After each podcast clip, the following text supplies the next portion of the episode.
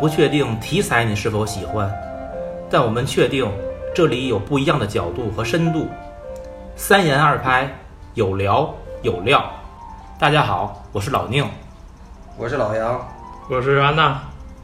呃，今天呢，我们继续聊一下贾樟柯的电影《故乡三部曲》的第三部，拍摄于二零零二年的《任逍遥》。简单说一下故事的内容吧，发生在山西大同的几个年轻人身上，一个叫彬彬，一个叫小季。这两个年轻人，还有这两个年轻人周围的一些人，包括呃。彬彬和他的女朋友，然后那个小季和赵涛扮演的一个舞女，这几个人之间的一些个故事。呃，先聊一下电影，这个《任逍遥》这部电影，然后呢，我们再根据贾樟柯的《故乡三部曲》嘛，做一个总结，汇总在一起，然后聊一下。呃，对三部曲的一个感受，从个人喜好开始聊一下。因为我对贾樟柯没有这个天然的倾向性，我是完全从不了解这个人，看他的电影来熟悉这个人的，然后再去看他的书。最早看的是小五，现在看到了这个任逍遥，我就感觉没有变化。就是他近期的那些个江湖儿女，这咱就不提，咱就说早期作品。我看完这几部，我就感觉没有什么变化。你的地域范围一直是那个设定，然后呢，你所表现的人物也是底层人物，只不过是关注了不同的群体、不同的年龄，但是人物的阶层其实没有什么变化。你所表现他们的生活，也是那些个他们的日常，它的全部价价值，在我来看是真实，嗯，记录时代就是这些价值。可是你从小山开始那么粗糙的一种表现，我觉得所有技术我都可以忽略。嗯，到了任逍遥，技术上是不断进步了，就是在电影手法上。可是你所表现的内容题材没有变化。呃，我觉得一个导演就是怎么说呢？如果你只是在一些个摄影的技术手段上有有所提高，而对于深度的挖掘和展现原地踏步的话，那我会觉得这本身是一种退步。所以我并不是很喜欢。我感谢安娜这次转给我的资源呢，她后边有一个不到二十分钟的她那个访谈，那个访谈其实解答了好多老宁的事情。我是觉得小五是一个像琥珀似的人，就是他封在了他那个环境和那个时间里面，他就在那儿。小五并没有太大的时间跨度，对他就是在叙述这个状态。而站台呢，是他自己就说。是一个一九七九到一九八九年十年的中国，而任逍遥呢，是一九九零到一九九九另一个十年的中国。所以在这个访谈里边呢，他说最关注的是计划经济失败的这个时期，所有的地方都是荒凉空旷，这一代人没有梦想，一切都和他们无关。生命就是时间，流淌的生命就是流淌的时间，所以时间是悲剧性的。他就要记录这些连续的时空，这些时空的连续性，就像你说的一样，没变化。他就叙述这个时间，在一九七九到一九八九年的那些中国，这个谁王宏伟演的那个人，他还有一些梦想，当然最后梦想被打碎了。可是你看看彬彬和这个小季，其实小季其实叫冰冰，彬彬和小季他们有梦想吗？他没有。那个大阿姐，他最后那大阿姐考上大学了，他送给大阿姐一个一千五百块钱的摩托罗拉手机，新宇，对吧？然后不是他送给那个手机的时候，那个那女孩说：“咱们还有还有以后吗？”你以后就方便找我了。这谁？这个小季说什么？说哪他妈有以后？你看在站台里面，他们唱的都是什么？其实是有憧憬的。再过二十年，我们来相会，对吧？老婆七八个，孩子一大堆。可是像现在这个，这些孩子都想一张嘴，你是上学的，我是混社会的，我不知道今天是几号。他记录的这个时间是这个电影存在的意义。可是这个电影，我今原则上这个便是我四刷了。我对这电影我也有吐槽的点。虽然我觉得站台是一个史诗级别的，可是我觉得他在《任逍遥》里他的这个企图心更大，他他也真的想拍成另一部史诗级的，可是其实他失败了，因为它里装了太多的东西了。这个而且它里边装的这些因素，你不三刷四刷你发现不了。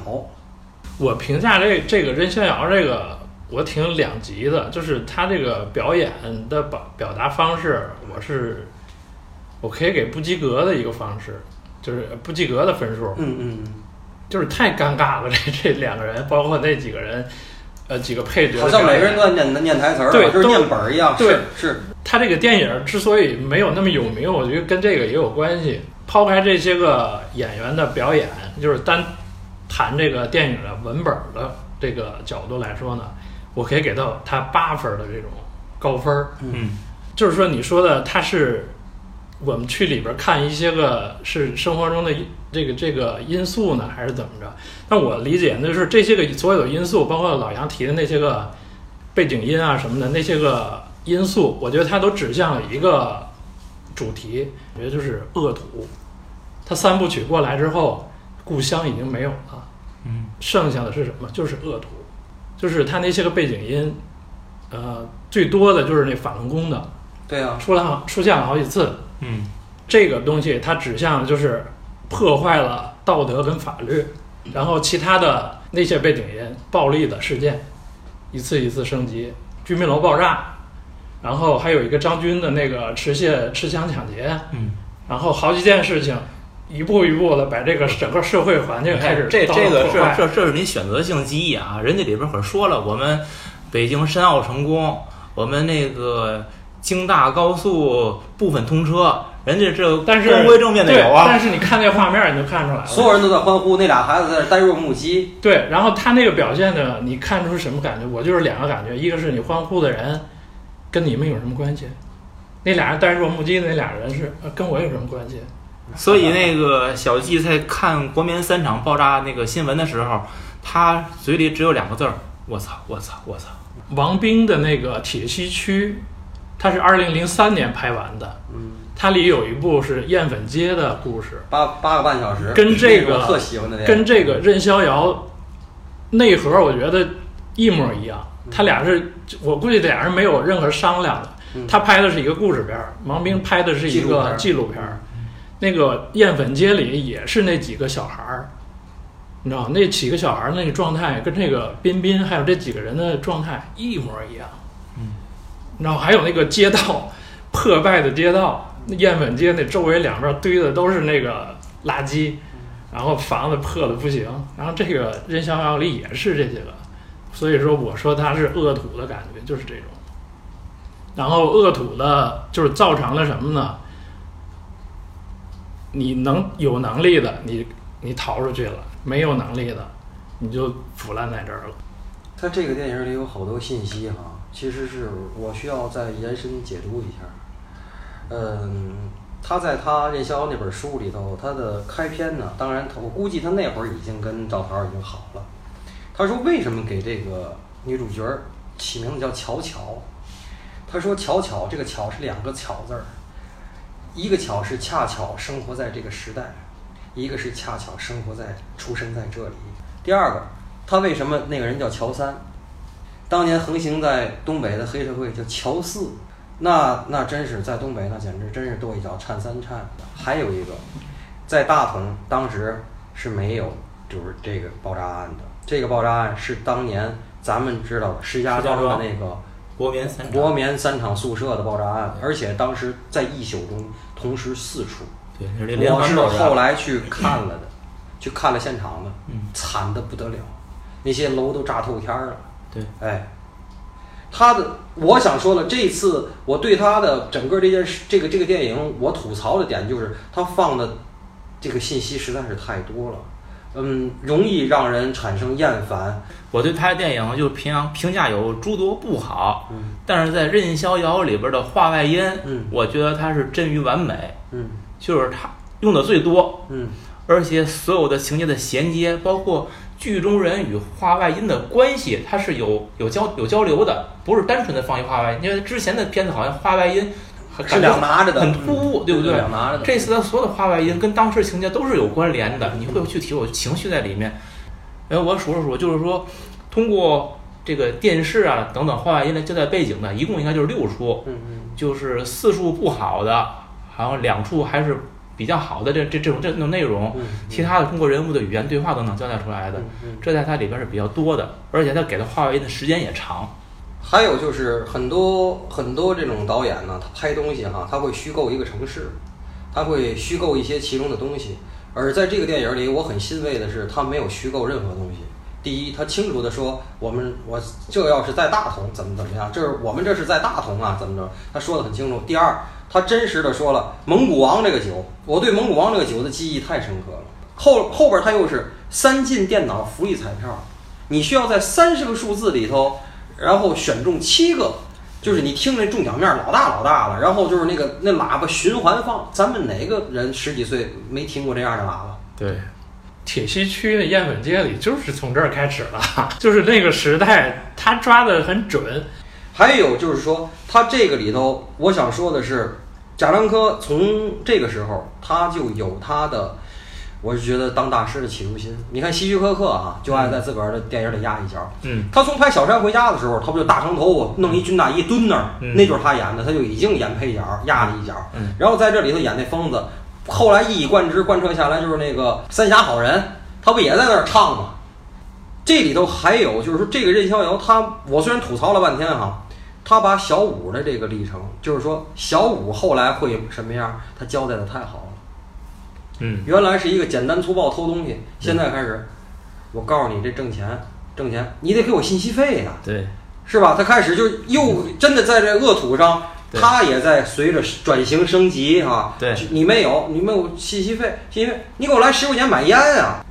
呃，还有两处啊，就是咱们可以一块儿讨论一下，就是他舞在那个舞厅里，那个那小季被抓住之后扇耳光，扇一次，然后让他重复一句，扇一次重复一句，就是我没数有好几次，然后。十十几二十次，对，然后那个巧巧呢，巧巧要下下公交车起来一次摁回去一次，没错起来一次摁回去一次。对嗯，就是他重复这么多段落，我就没我是没想明白他这个作用是在哪儿。你回去看你给我那个资源，嗯就那个二不到二十分钟那访谈里，贾樟柯专门说了这两个情节，是吧？这两个情节是他故意为之的。他说他用了用这个两个情节来表达，就是说，他说这些人呢，通过痛苦让他们知道这种，哦，我是真切的活着的，给自个儿那个麻木的东西打醒一阵儿。这个在访谈里专门贾樟柯是说了，他为什么要安排这两个情节。这其实说明一个问题啊，如果他不讲，你不说，我们俩怎么知道？所以我真的就是说有门槛儿，这个就是对，嗯就是你看着很奇怪，所以有时候就是你就会想啊，就是它有些设置很奇怪的地方，但是你觉得合理，但是它这种它为什么要这么设置？这有时候咱智力不够呢，确实想不明白，得需要他来通过给你解答这件事儿。对，我觉得他这次他用小五哈，他他拿小五出来说了几句话，都说的特别牛逼。他说这这蒙古王这个酒厂这是什么？文艺搭台，经济唱歌。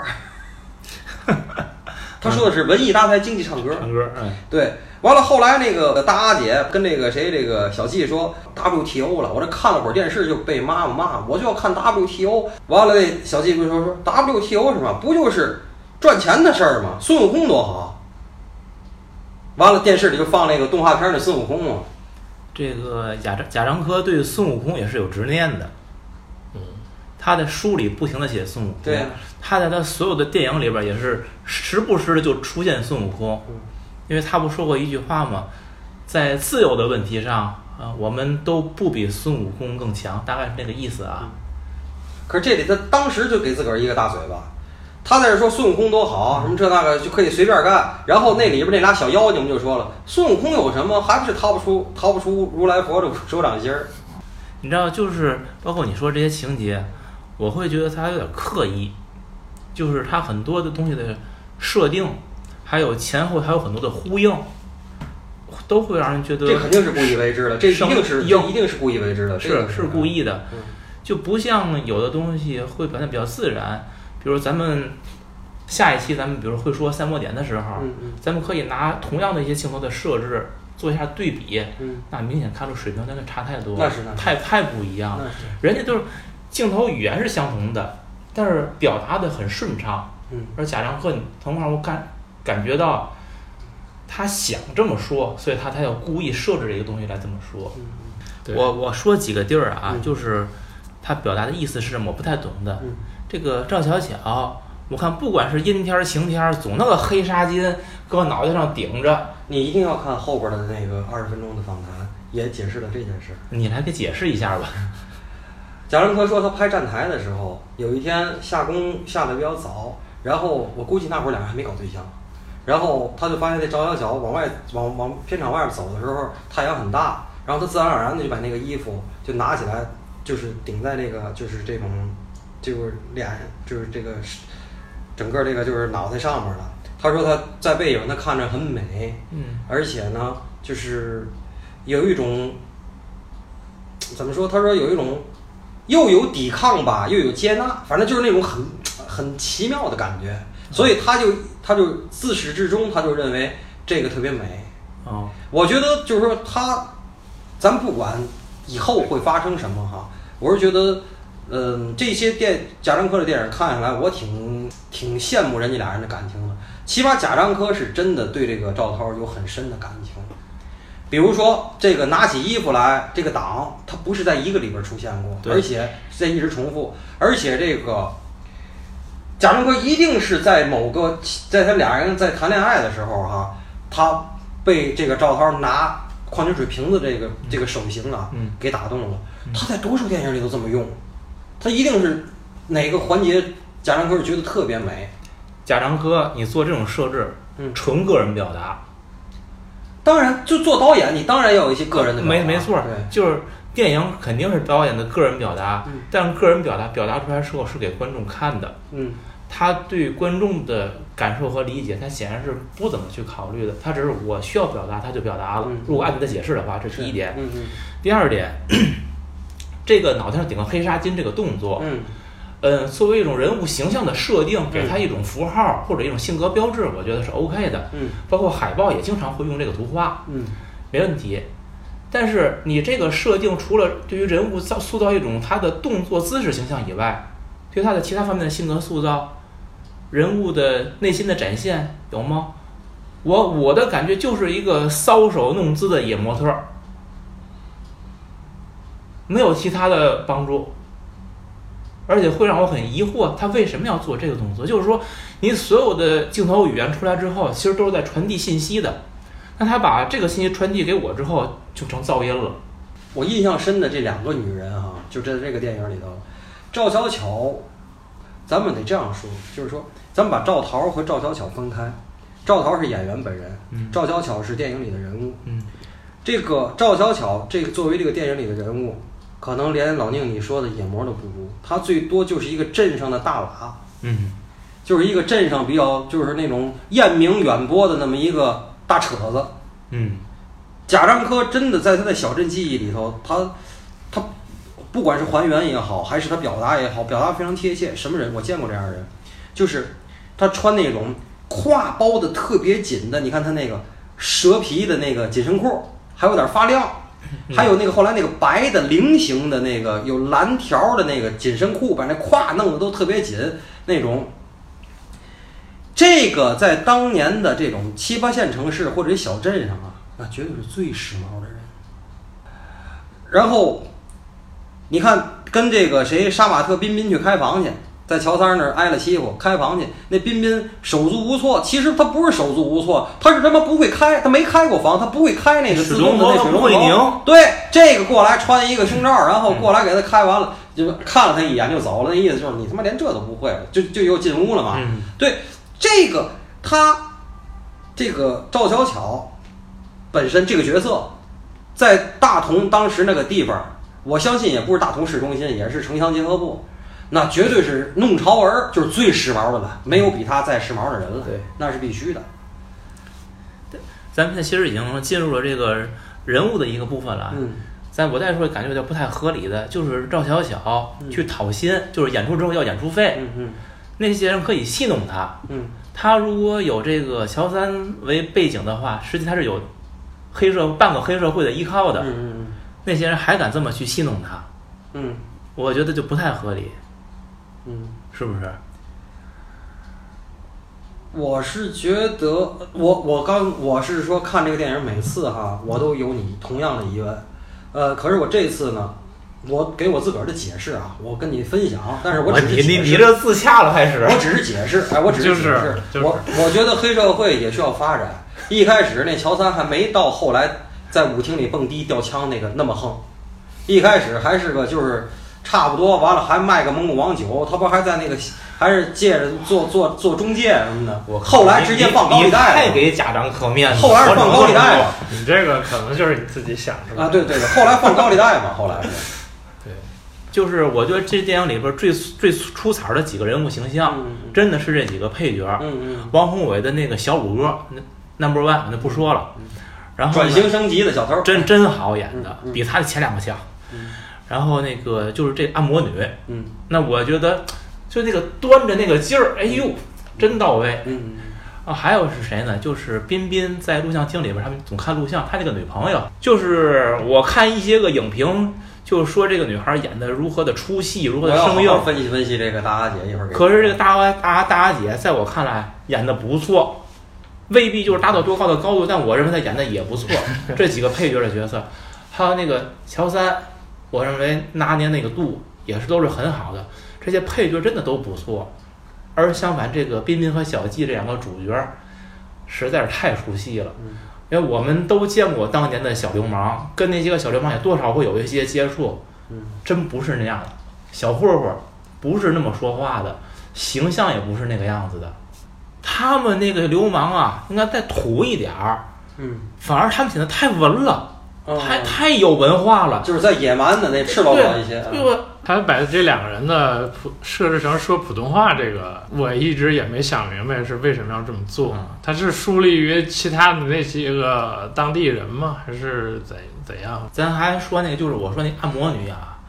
就是按摩女，你看她那个一本正的形象，然后最后彬彬躺在她的腿上，嗯，那种这是二进洗头房对，这是二进是二进二进。那那那种感觉，然后你再对比一下最开始乔乔讨薪的时候，那些个本该一本正的官员们嗯和乔乔照相的时候，嗯他们那些个形象，我觉得这种对比其实是一种莫大的讽刺，就是让我觉得那按摩女演的真好，嗯你你的存在证明了我们这个社会的正面形象的存在。我倒没觉得她演的多好，我就觉得这念的台词儿太尴尬了。觉得尴尬。当时的贾樟柯，他绝对是钢铁直男，而且他用两个情节哈、他把女的都骂了。可是后来随着赵涛对他的洗脑，后来的电影里，他对女的越来越往高处捧，真的。这个电影你明显看出来，我给你分析俩情节哈、第一，他说那个你呀还有三个月我要考试了，你呀别来找我，行不行？你能做到吗？然后这个这个谁这个小季说行，然后这女的把手给他了，俩人手交叉这么扣着，然后在这个录像厅那单间里就一直看完了这个录像。这个啊，上学的时候早恋的时候是有的，就是你拉这女的手拉不着，拉不着，拉不着，拉不着，最后不是跟你提点什么要求，你答应她了，这个是作为奖赏，或者作为礼物，这是第一次。第二次，他考上大学了，然后就开始说大宽带儿的背心儿吊带儿了，而不是那种很密封的那种衣服了。嗯，然后呢，骑自行车来，在那个车站的外头，那车站那外头，他找那地儿也真牛逼，火车座儿，完了那个地上还能骑自行车，是不是？嗯，然后呢，这男孩儿说的什么？那段我特别喜欢。这男孩儿找他妈借了一一借一千五没借着，找小五哥对，又借高利贷借了借了高利贷，完了给他买的摩托罗拉手机，那个手机我还有，我还用过。Talk about 新语系列，对，新语系列，然后给这女的，完了这女的她那表情，你说她没表演？有，偷偷的高兴。完了说，哎呀，这样你找我，这样你找我就方便了，那你以后方便找我了。这男孩儿说的什么？他已经想好要抢劫了。他说哪他妈有以后？对。然后接着的情节是什么？这女孩说你过来，你坐过来，说了两次。嗯，那个谁，这个小季就就没过来，然后这女孩自个儿主动的过去了，对。然后把这脑袋趴在他那胳膊旁边儿，嗯，然后呢，一会儿说他那冰冰不不为所动，我接着我就是觉得，我看第一遍的时候我就这么觉得，我看这遍我还这么觉着，如果是大城市的拿得出手的那种女孩，把手机连看都不看走了，骑车走了，可不是，这女孩站起来，手里抓这个手机，紧紧的捧着，而且是俩手捧着这手机，然后往外走，就去这个门外头亮的地方，把这手机放到车筐里，把这车骑进来了，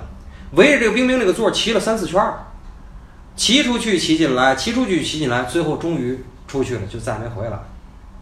这个情节太牛逼了，我觉得，他表演再生硬，但是两件事儿告诉你，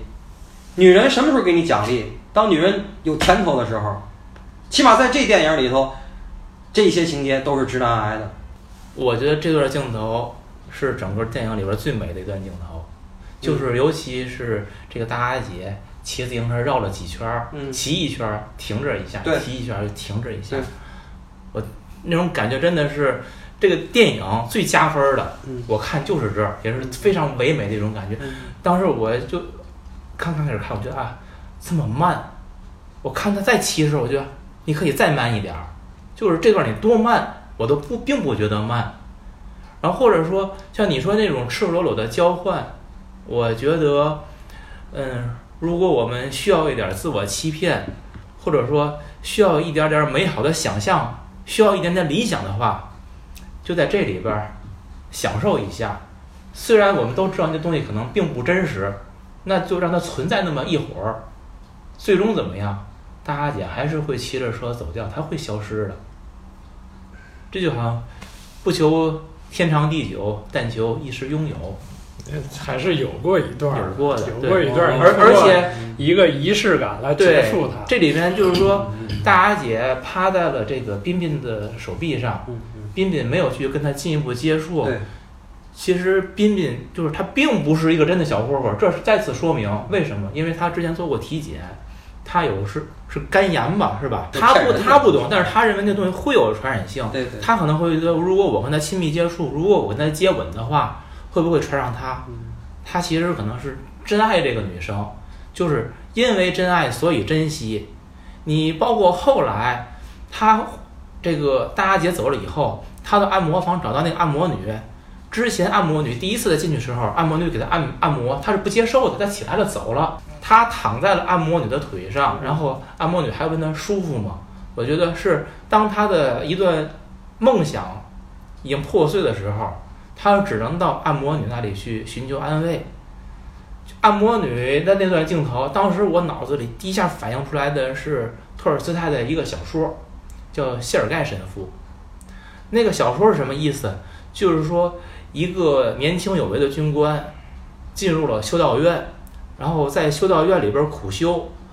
他曾经拒绝了一个贵妇的勾引，还自断了一根手指，表示自己的禁欲克制。但是在他晚年的时候，他却跟一个几乎没有任何可取之处的女人发生了性关系，而且从此之后信仰沦丧，人也沉沦。那么我就会当时我就会看想到，彬彬跟他的大阿姐，当他有那种他认为值得好的、值值得珍惜的东西，他拒绝掉了。但是他最后呢，他无处安放的情感、情欲到哪里？他需要有一个出口，所以他找到了那按摩女。就像我想到那个托尔斯泰笔下那个神父，他最后他找到那个出口，可最后会怎么样？一步步走向堕落灭亡。老宁还是感性哈，但是就是说，咱又可以横向比了。我在这三部里，我最喜欢梅梅病了的时候，小五去看她，俩人去听心语，然后那玻璃都是土的那个光照进来，那个我认为是最美的，比这个还要美，还要美一些。对，嗯，但会会有一些异曲同工之妙那是种感觉。是是，嗯，就是我一直在想，我是拿他跟那个杨德昌对比，他中间的几部电影我没看过，嗯就是他的角色，他的主角儿嗯没有死的，嗯，中间那几部是不是也是？啊有世界世界俩人最后殉情了，那个那我还没看，那个咱下回聊，他殉情了，下回聊。然后就是这几部来说，就是《故乡》这几部，包括后来的这几部，我就没看过他有太多的就是主角死掉的。嗯你相比杨德昌的电影呢，就是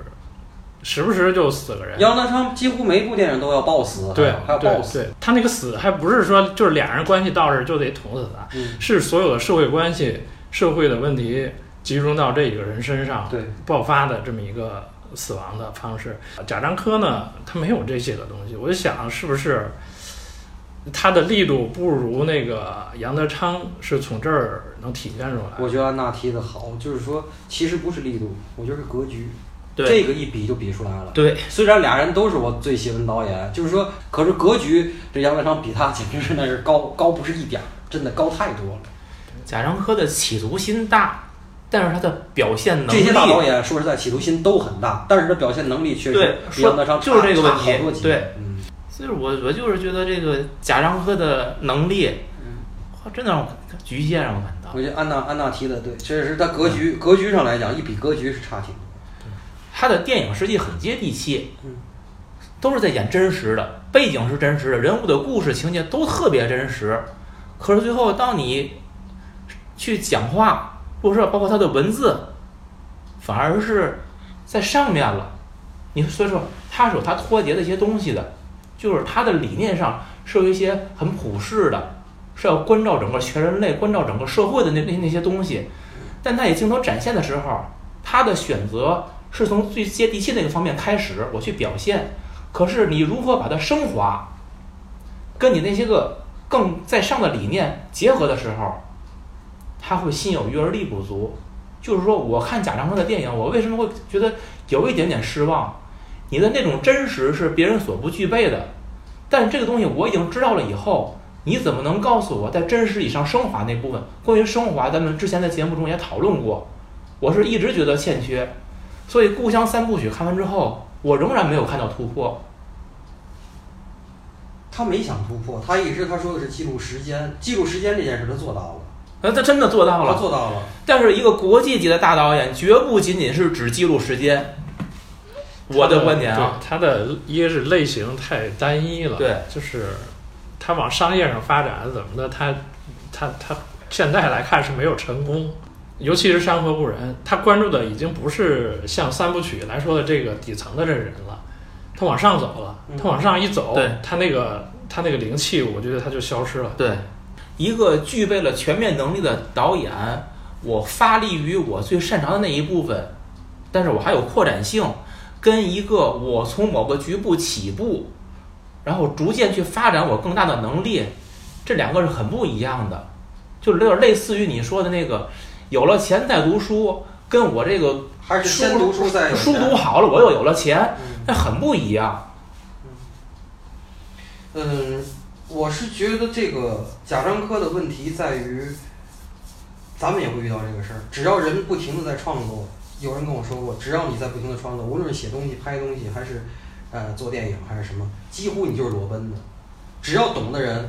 看见的你，就是不穿衣服的你。对，所以贾樟柯，我认为，你看咱都看《假想一》和《假想二》，《假想一》好书，《假想二》就是飘着的。对，就是明显看出来，他后来写东西吧，越写越虚，跟那种他刚才我说那个不到二十分钟那访谈，你去看看，他当年的他叙述自个儿的创作理念的时候，非常真诚，而且非常直接，没有那种虚无缥缈的东西。他就说，哎，这俩情节来回推，我想表现什么，那个我想表现什么，就直接就告诉你我是怎么着，不是说哎呀我什么我关注什么时间啊什么的，没没没说这个。对，他在那个许知远那访谈里，他说啊，他闲着时候写了一个物理学的论文，